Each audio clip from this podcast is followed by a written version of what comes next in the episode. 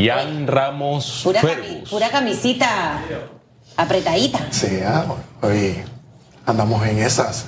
Buenos días, mi querida Susana. Eh. ¿Cómo le va Elizabeth. a usted? Gracias a Dios, muy bien. Buenos días, mi querido Félix Antonio Chávez. Buenos días a nuestros queridos televidentes, redescucha, a las personas que nos siguen a través de las plataformas digitales y a nuestro majestuoso equipo de producción por permitirnos estar aquí analizando con pasión y objetividad lo que ocurre en nuestro país. Metale pasión a lo que vamos a hablar en este momento, porque este análisis de hoy tiene que estar candente. Mire, Claro. primera entrevista del día con el sociólogo.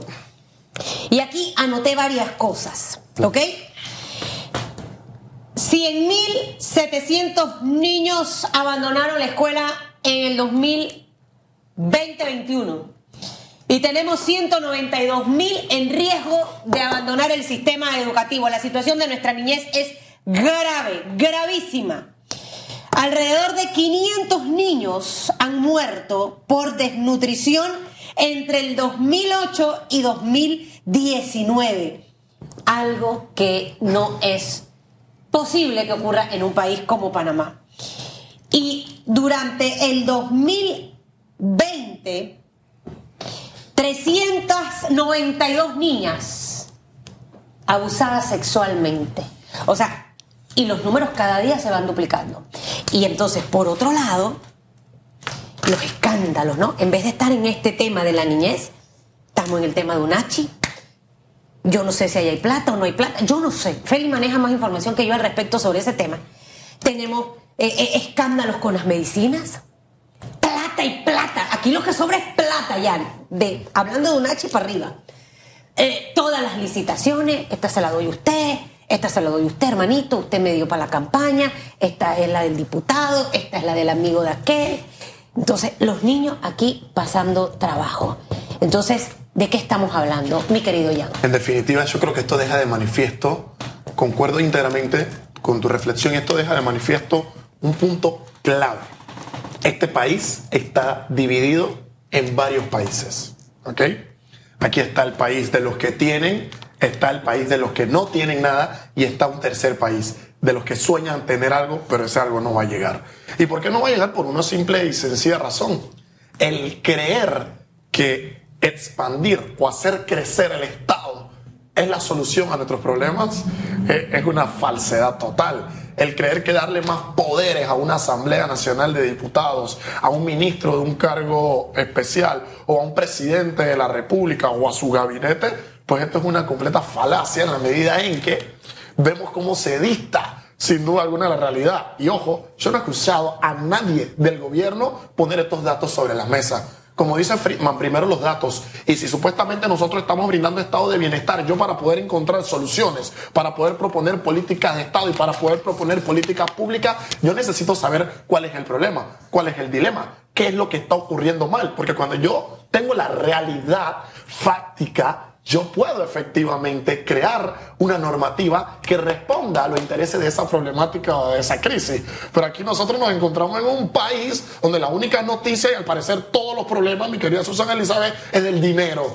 Nos hace falta plata, necesitamos dar más traslados más para acá, hay que soltar otra partida para acá, que a esta institución, a esta otra institución, pero el problema de fondo nadie lo toca. Las afectaciones que están teniendo los niños a nadie le preocupa. Y entonces yo comprendo un punto, porque cuando Ian Ramos habla tanto de educación dual, vamos a preparar a los niños, vamos a preparar a los muchachos y a los jóvenes para el futuro. Ya yo veo por qué a la gente no le interesa traer a la mesa el tema de la educación dual. ¿Por qué? No es A que la no- gente no, a los políticos. los políticos A- a- algunos- chorros y baratos o, que o tenemos. un grupo considerable de los En malos políticos. ¿Por qué no les interesa? Porque efectivamente, ¿qué nos están diciendo los datos? A nuestros gobernantes no le interesan los niños, a nuestros gobernantes no le interesan los jóvenes, a los gobernantes le interesa una sola cosa, llegar al poder. Apenas llego, tengo que pensar en una cuestión, ¿eh? buscar mi reelección. Tengo que preparar y diseñar toda una estructura logística que esté con una finalidad, reelegirme. Porque yo necesito estar 5, 10, 15, 20 años en el poder. No para resolver crisis y no para resolver problemas, sino para resolver mis crisis, mis problemas y de lo que me rodean. Y, eso está mal. Y en base a ese interés de estar en el poder, por ejemplo, mencionó las cifras que dio el sociólogo, sociólogo Al- Alonso Ramos. Mencionó, por ejemplo, 7 millones de dólares para CENIAF, un presupuesto anual. Pero En el poder de Lunachi, 80 millones. Y en el poder del órgano legislativo de los diputados, Ni hablemos. más de 125 millones por año.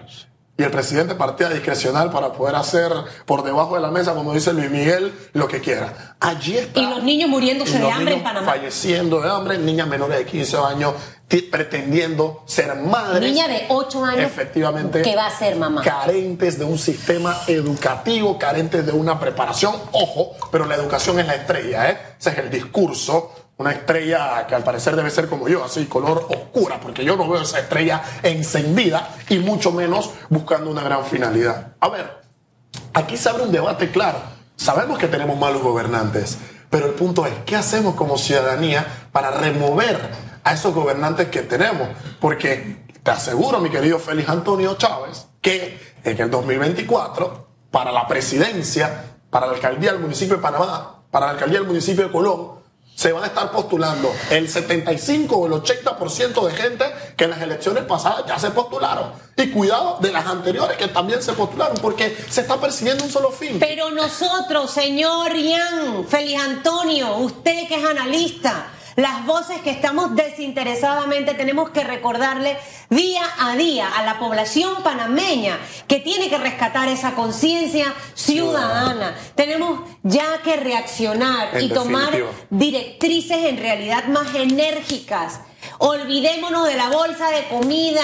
Así es. Entonces dirán, ah, bueno, es que Susan habla así porque tiene trabajo. Edúquese, prepárese, todos los días aprenda algo, esfuércese, trabaje más de ocho horas para que usted sea su propio dueño de su futuro y que no esté en manos de un político que al final lo único que está haciendo es utilizarlo. Que eso sobra la suya, ¿no? De que cada vez que, se, que viene la renovación del contrato yo tengo que estar en esa lambonería con ese diputado o diputada o llamando o escribiendo, mandando WhatsApp o cuando se me escribe. Usted no se cansa de eso. Lo, lo suyo, el Estado tiene que darte las herramientas para que estés preparado, para que puedas tener un futuro. Yo creo que este momento es coyuntural para que nos demos cuenta que tenemos un 14% de la población de nuestros niños y niñas en nuestro país que no están bien alimentados. Eso es imposible que pase en un país donde hay 80 y no sé cuántos millones por Nachi. ¿Cuántos son? Más de 80 millones. Más de 80 millones para Unachi. Inició con 13. Imagínese, y así sucesivamente. Ahorita nos hemos centrado en Unachi. Pero hay un montón de temas más. Nosotros como ciudadanos, Susan, no podemos permitir que cada quinquenio pensemos que el pan de hoy, no importa tener pan hoy si mañana voy a tener hambre. Pero bueno, hoy hay pan, hoy hay pan y me resuelven para hoy. El político chorro, barato, aberrante, viene y me resuelve el hoy. Pero si el pan de hoy significa hambre constante el día de mañana, yo no puedo estar efectivamente votando mi voto, que es lo que estamos haciendo. Y un país tan rico como lo es el nuestro, un país con todas las oportunidades, con todos los recursos, con toda la reingeniería y con una posición espectacular que sin duda alguna permite que haya un flujo y que seamos una conexión, un puente del mundo, que efectivamente todo el aparataje logístico, portuario, de estructura, pueda estar encaminado a que a todos nos vaya bien. Lo que permitimos al votar nuestro voto es que al final del día nos vaya mal y a una pequeña parte de la población le va espectacular, ¿eh? Estos políticos chorros están volando, ellos tienen sus carros, tienen escoltas, nosotros escúchame. pagamos, nosotros le hacemos tienen todo. empresas. Tienen empresas, licitan por debajo de la Empresas que mesa. licitan. Me, me llevo a mi amigo este, me llevo a este, mira que ayúdame acá, pácate, se dan, arreglan los contratos. ¿Cómo Y se llama eso cuando es? Eh, se- Amañan el pliego de cargo. el, el- el- cambian totalmente cambian, el pliego. en definitiva. Entonces, al final, eh, eh, ¿sabes? ¿Por qué no podemos tener, y no es que yo quiera eh, eh, crear un heroísmo con un Juan Diego, con un Gabriel, pero son pelados Son los que tú, referentes pero que tú los ves con sus mismos carros. Ay, o sea, no han agarrado y se compraron un Mercedes, Suburban. Oigan, varios diputados llegaron con un carrito feíto y ahora están, como decimos en buen panameño, montados. y con montones de choferes. De plata por y los niños muriéndose de hambre. Los niños, o sea, yo no lo dije, lo dijo el sociólogo, Es los correcto. números están allí. Nuestros niños muriéndose de hambre mientras todo esto ocurre. Entonces, a veces a mí me gustaría tener a funcionarios que se atrevan más. Que se atrevan, señor presidente, deme más, más libertad en CENIAF para tratar de hacer las cosas mejor. Sáqueme a la gente que tengo en CENIAF, que es por partido político, porque tengo que cumplir con este diputado o con aquella diputada. Deme a los profesionales para cuidar a nuestros niños y niñas. Y si tengo un plan estratégico sustentado, pido más presupuesto. Ahí sí es válido, mi querido Ian. Definitivamente, Susan. Ese punto que acabas de dar, yo creo que es clave para apostar a una buena solución a corto, mediano y a largo plazo. Yo creo que en nuestro país debemos de tomarnos la decisión, los particulares, los ciudadanos, y crear una especie de comité. Hacer una asamblea, así como hay una asamblea de diputados, tenemos que hacer una asamblea de gente sabia y de gente pensante. Vamos a reunirnos sociólogos, filósofos, abogados, periodistas, comunicadores, eh, psiquiatras. Vamos a reunir a profesionales para que entre nosotros digamos, oye, ¿cuál es el estado que tiene el país? Punto por punto, herramienta por herramienta, sección por sección. Podemos empezar a diseñar una tabla rasa, ya que esto le compete al gobierno, ya que el gobierno no lo hace y se gastan nuestra plata, porque yo tengo que estar pagando impuestos de manera bárbara y encima de mis clientes, oye, paga el impuesto que si no viene este problema va a tener esta afectación. Uno tiene que estar corriendo a pagar impuestos y miles de miles de miles de dólares, millones de dólares se van en impuestos y nuestros políticos dicen, oye, gracias por, la, por haber pagado, Félix Antonio. ¿eh? Esto va para el carro, esto va para la institución, esto se va para la UNACHI y a nosotros como pueblo no nos toca y no nos queda. Yo, yo vengo, yo llegué anoche eh, de Miami, estaba trabajando. Espectacular. Trabajando. 16, 15 horas diarias, con el desayuno nada más. Espectacular. Con el camarógrafo y la productora. Y cuando nos retirábamos ayer en la tarde, vi una, veíamos una tolda y teníamos sed. Y, y ella dice, yo creo que ahí venden agua. Venden agua. Pruebas de COVID gratis para la gente, para el, para el, para el, para el, para el norteamericano y para el extranjero. Antígeno y PCR. Y usted mismo agarraba pri, pri, pri, pri, pri, pra, pra, pra, pra, pra. 15 minutos ahí le decían la rápida y le llegaba su correo electrónico. En Estados Unidos sí vale la pena pagar los impuestos porque usted ve los impuestos en las carreteras, en las, en las aceras.